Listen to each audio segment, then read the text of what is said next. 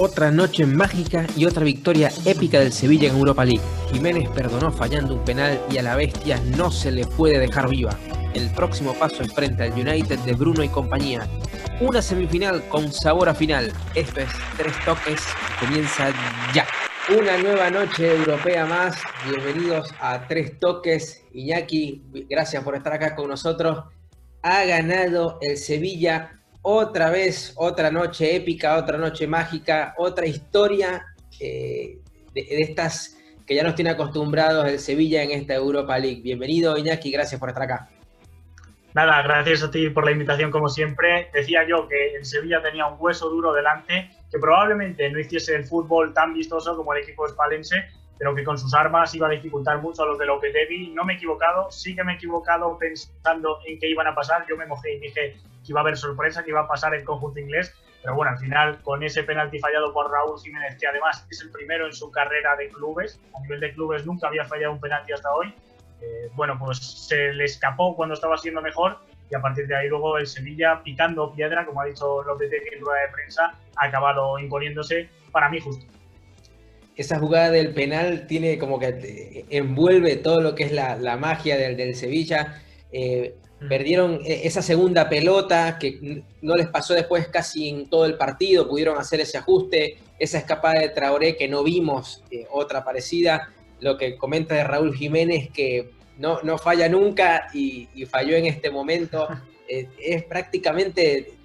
mezcló todo al, coco de esta competición que es el Sevilla, no no no lo puedes perdonar en, ese tipo de cosas, esas facilidades que te dan empezando, hubiese cambiado toda la, estructura del partido. Eh, háblame también qué, te pareció, cuáles son los puntos altos de este Sevilla que vimos el día de hoy. Bueno, a nivel táctico me parece que el partido estaba trabajadísimo. Yo también pensaba que iba a salir eh, con un futbolista más en la medular, Nuno, que iba a meter ese 5-3-2 eh, más característico de la temporada pasada aunque lo ha utilizado algunos tramos, sobre todo lo utilizó en el último partido en, en octavos eh, por sistema de emergencia, más que nada porque Olympiacos estaba siendo mejor que Wolverhampton, para blindarse más lo utiliza el técnico portugués. Y creo que hoy eh, sí que acierta a Nuno,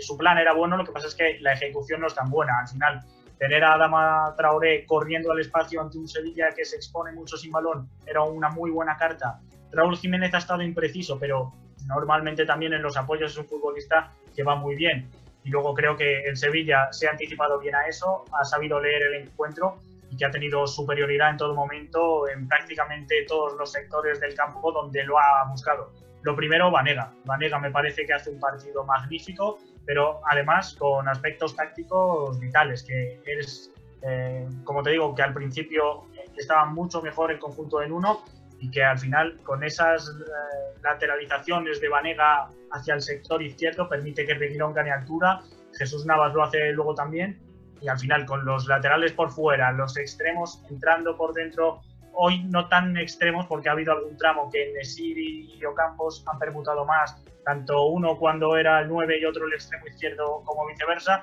y luego Suso que es un futbolista que en banda derecha acostumbra a tirar la diagonal hacia adentro, así que creo que todo muy bien complementado buena ocupación de espacios, superioridad, como te digo, en esa primera línea gracias a Vanega, pero luego además eh, el equipo necesitaba a Vanega para girar de un lado al otro. El Wolverhampton es un equipo que bascula bien, que no suele ser muy ancho y que a través de esos cambios de orientación le ha dado mucho a su equipo. Jordan ha tenido un papel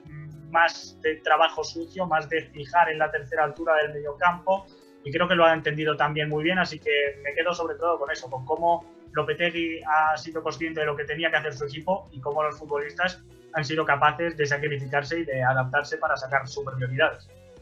La inteligencia táctica de, de Vanega, porque, en, como dices tú, en ocasiones del partido, casi que entre los centrales para dar inicio a la jugada, y también depende, como, como lo iba sintiendo, eh, iba hacia tres cuartos de cancha y era el que terminaba conduciendo eh, esa orquesta ofensiva. Estaba, tuvo un recorrido, un desgaste físico importante, creo que, creo que hizo un partidazo. Em, por el contrario, eh, Raúl Jiménez quedó como que un poco perdido, de, afectado por, por el penal. Habrá que ver eh, qué tanto afecta esto, los rumores que hay de la Juventus, del Manchester United. Eh, Se lo está ganando a pulso con su rendimiento. Hoy, la verdad, como hemos comentado los dos, no ha tenido su mejor día ni mucho menos, pero es un futbolista que para mí, eh, si no es el mejor del Wolverhampton, es uno de los dos mejores esta temporada y que más, allá de cifras que está creciendo también, es un futbolista que le da muchísimo a nivel colectivo al equipo, ya digo, con esas descargas, con esos apoyos, con su movilidad. De hecho, ante Olympiacos hay mucho a banda derecha y me gustó mucho en ese rol también, desahogando al equipo, me parece que es un 9 completísimo. Tiene muchísimas características que a cualquier equipo lo va a beneficiar. Eh, una pena para el Wolverhampton que se queda el año que viene sin, sin ningún cupo europeo. Este, pero bueno, hablando ahora de, este futuro rival que ahora tiene el Manchester United, que es el, Sevilla, ¿cómo ves? Eh, ¿De qué debe cuidarse Lopetegui eh, de este Manchester United que, que, si bien no brilló el día de ayer ante el Copenhague, pero creo que tiene muchos puntos, sobre todo de ese tridente joven ofensivo, más lo que ya venimos sabiendo que lo que es para mí el fichaje con impacto inmediato del año, que es Bruno. Eh, ¿Cuáles son los puntos a temer que debe tener, o los puntos de atención que debe tener Lopetegui? Bueno, el partido de ayer aún lo tengo pendiente, la Europa League va muy junta, pero bueno, gracias a Dios la Champions está mejor distribuida y lo pondré al día entre mañana o pasado. Y me parece que el Manchester United ha crecido a través de la figura de Bruno, eso sin ninguna duda, que además con Pogba se está entendiendo francamente bien, que muchos decían, vamos a ver si son capaces de entenderse, porque los buenos suelen entenderse, pero son dos futbolistas con cierto ego en el sentido de que necesitan libertad táctica para brillar en la zona donde más importantes se sienten. Me parece que, no sé si mérito del técnico, yo creo que sí, nos está encajando fantásticamente y yo creo que se explica la mejoría del Manchester United a través de esos dos futbolistas. Bruno prácticamente siempre moviéndose por delante del balón, eh, tirando mucho, muchas diagonales, incluso eh, movimientos hacia afuera que sirven para sacar futbolistas rivales de zona y que llegando desde la segunda línea, Paul Pogba, cuando tiene un contexto favorable, es un futbolista diferencial sin ninguna duda. Puede tener otras carencias el francés, pero cuando puede correr hacia adelante conduciendo y con espacios que atacar, me parece que además eh, complementa muy bien la técnica, el giro con su zancada. Creo que el Manchester United ahí tiene un arma que le puede hacer daño al Sevilla, sobre todo, como digo, si el Sevilla se expone y si deja correr al Manchester United, Pogba puede ser importante ahí. Vamos a ver cómo es capaz también el Manchester United de minimizar al Sevilla, porque a la Roma se la ha comido y al Wolverhampton eh, sí que es verdad que ha habido tramos, sobre todo al principio, donde ha sufrido a campo abierto en transición y eso es otro de los aspectos que Rashford, Martial pueden atacar con velocidad, Greenwood también, pero me parece que el Sevilla va a ser más propositivo y que todo lo bien que le puede salir esos movimientos tan bien complementados que tiene en ataque, va a tener que estar muy atento a la transición defensiva, porque hoy el Wolverhampton ha tenido sus oportunidades y no las ha castigado, pero el Manchester United últimamente sí que lo está castigando. Creo que va a ser un duelo, también como, como he dicho, es una semifinal con, con sabor a final de esta Europa League y también creo que eh, es un duelo de, entrenadores que a principio de temporada eh, estaban como que no, se les dio el respeto o estaban infravalorados eh, en cada uno de sus proyectos. tanto, claro, tanto Lopetegui en España, este proyecto era prácticamente una segunda oportunidad, un, renacer para Lopetegui con el Sevilla. y, y, a Solskjaer no se le terminó de dar la importancia o la seriedad de lo que terminó confirmando en el año, metiéndolos en Champions League y, en una semifinal de, Europa League. Creo que es un, lindo duelo táctico de, entrenadores que, de entrenadores que tienen muchas variantes, que, que no tienen esos focos de, atención del, fútbol mundial, pero, pero creo que hay, muchas variantes interesantes que, que, lo mismo, Solskjaer va a tener que eh, poner muchos puntos de atención, no solamente Ocampo como figura o Vanega, sino esas proyecciones que tienen los, laterales del Sevilla, que buenísimo. Eh, ver cómo puede hacer, si es que lo quiere implementar, una presión alta sobre los centrales del Sevilla, porque son de muy buen trato de la pelota. No, no, y en desplazamiento largo, tanto Diego Carlos como Fundé eh, llevan mostrando cada vez además van a mejor una importancia capital en ese sentido. Y por último, destacar que uno de los grandes méritos de Solskjaer para mí es lo bien que es capaz de adaptar a sus piezas o de hacer que no, se noten tanto sus carencias. Y otro de los aspectos claves de esta eliminatoria, pensando en frío sobre cómo atacar los dos equipos, es la buena ocupación de, carril interior eh, en ambas bandas y carril exterior del Sevilla. y uno de los grandes debes del Manchester United son los laterales, especialmente el izquierdo. Así que ahí yo creo que también va a tener Solskjaer mucho trabajo colectivo para organizar esas coberturas que van a ser clave. Que me parece que el técnico está preparado para sacarlo y que es uno de los días donde tiene que aparecer. Va a ser sin duda un, partidazo. Esperemos que desde, ya desde de la parte táctica ya sea un duelo entretenido y después que, que esté lleno de emociones dentro del campo. Ya para cerrar, eh, también ya conocemos el rival del, Inter, un Shakhtar explosivo, un Shakhtar que cuando tiene que apretar el acelerador eh, le salen todas las jugadas aparentemente, eh, un Junior Morales que para mí está jugando excelente, el, mismo Dodó. Para ti, el Shakhtar es un rival, digamos, de, porque todo el mundo está hablando obviamente del favoritismo del Inter y el buen trabajo que viene haciendo, el, excelente momento de Lukaku, lo difícil que es pararlo. Eh, ¿El Shakhtar tiene eh, herramientas para poder eh, eliminar a este Inter?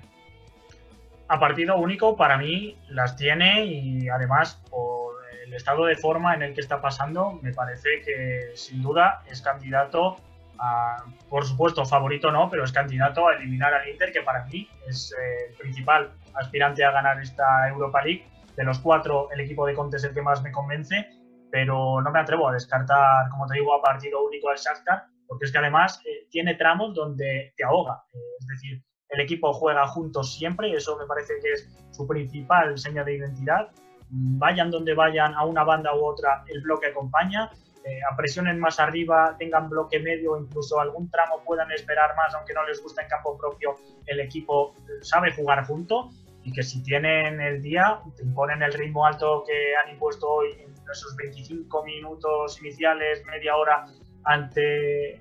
ante el Basilea y que me parece que jugando a este ritmo eh, es muy difícil de parar, que puede que el partido se les haga largo por eso que comento de tener que acompañar siempre, estar todo el partido corriendo y que además su medio campo es dinamismo puro, que tanto Alan Patrick como Marcos Antonio son futbolistas de ida y vuelta, de aparecer en cualquier parte del campo y que todo eso que le dan a la hora de atacar también luego puede ser eh, penalizado a la hora de ejercer la transición o incluso de que se les haga largo el partido por resistencia física, pero me parece un equipo que además sin Ismaili, que para mí es el futbolista más diferencial a nivel individual, eh, está para hacer grandes cosas, de hecho ya pocos contaban con él para llegar hasta semifinales, bueno, puede que les haya tocado una parte del cuadro más fácil, pero me parece que, sobre todo la temporada del equipo ucraniano va más y que pueden dar la sorpresa ante el Inter, que a mí no me sorprendería tanto. Sí, fácil o no, eh, han demostrado que el rival que le ha tocado han sido claramente superior. Creo que para ese partido eh, Conte no, no hará grandes modificaciones, creo que va a ser morir fiel a su, a su línea de tres. Siempre. Eh, creo que el buen momento del Inter no da para, creo que ya hoy no, no, da para estar haciendo grandes modificaciones, creo que incluso los nombres no variarían. Eh, del otro lado, tal vez, eh, no sé si Lopetegui o, incluso Solskjaer se atrevan a romper capaz algún nombre distinto, pero dudo que ambos entrenadores se atrevan a, a cambiar su la formación que vienen usando últimamente. Es que llegan todos muy bien. Yo creo que es la clave de las semifinales ya digo que en Shakhtar me parece que cuando puede eh, ejercer el fútbol que le gusta es imparable. Ahora vamos a ver si el Inter es capaz o no de hacer que, bueno, que no puedan jugar tan cómodos como han jugado hoy en algunos tramos. Es un equipo que además triangula excepcionalmente bien, que aunque le presiones alto, que es algo que va a hacer el Inter seguro, eh, no te asegura recuperar balones porque con el balón al pie y sobre todo por los automatismos que tienen y por la de tiempo que llevan jugando la mayoría juntos, saben en cada momento lo que va a hacer el compañero y son imprevisibles, pero a la vez ellos son organizados. Eso me parece que es la clave no solo de este equipo, sino del fútbol. Y creo que jugando a este nivel, el Inter, que también me parece que tuvo un muy buen partido de cuartos, vamos a ver si le pasan factura eh, el defender más atrás, que fue quizá lo que más dudas me dejó en el día de ayer, cuando tuvo que eh, defender y achicar en su área, pero me da la sensación de que el Inter es un equipo que también está más que preparado para poder tener el balón. Me parece que va a ser un partido brillante en el sentido táctico de cómo los dos equipos saben cuáles son las fortalezas, pero que también saben que para anular esas propias fortalezas del rival tienen que tener la mejor versión suya y que los dos, como tú decías, tienen un estilo único y que vamos a ver si son capaces de, como digo, de poder sorprender al rival en algo porque me da a mí la sensación de que los dos van a ir con todo, a morir con sus cartas vamos a ver cómo, cómo puede el entrenador rival adaptarlo todo. Así que bueno, nos vamos a estar eh, divirtiendo en estas semifinales que seguramente tendrán muchas emociones y, tengo la sensación de que vamos a tener bastantes goles que, disfrutar y que analizar. Bueno, Iñaki, eh, muchas gracias por estar acá hoy con nosotros nuevamente. Eh, te envío un abrazo y seguramente nos vamos a estar viendo de vuelta para disfrutar de estos partidos europeos y de todo el, estos rumores, el mercado de, Europa, todo se está moviendo, así que tendremos mucho material para seguir hablando.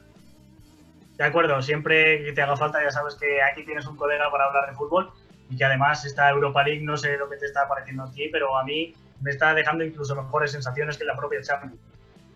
Sí, definitivamente los partidos están llenos de emoción, los equipos esa sensación de, jugar a partido único siempre le, da un plus que, después vamos a, extrañar en, las próximas ediciones del, fútbol europeo. Bueno, Iñaki, muchísimas gracias y un abrazo y nos vemos para la próxima. Un abrazo, César.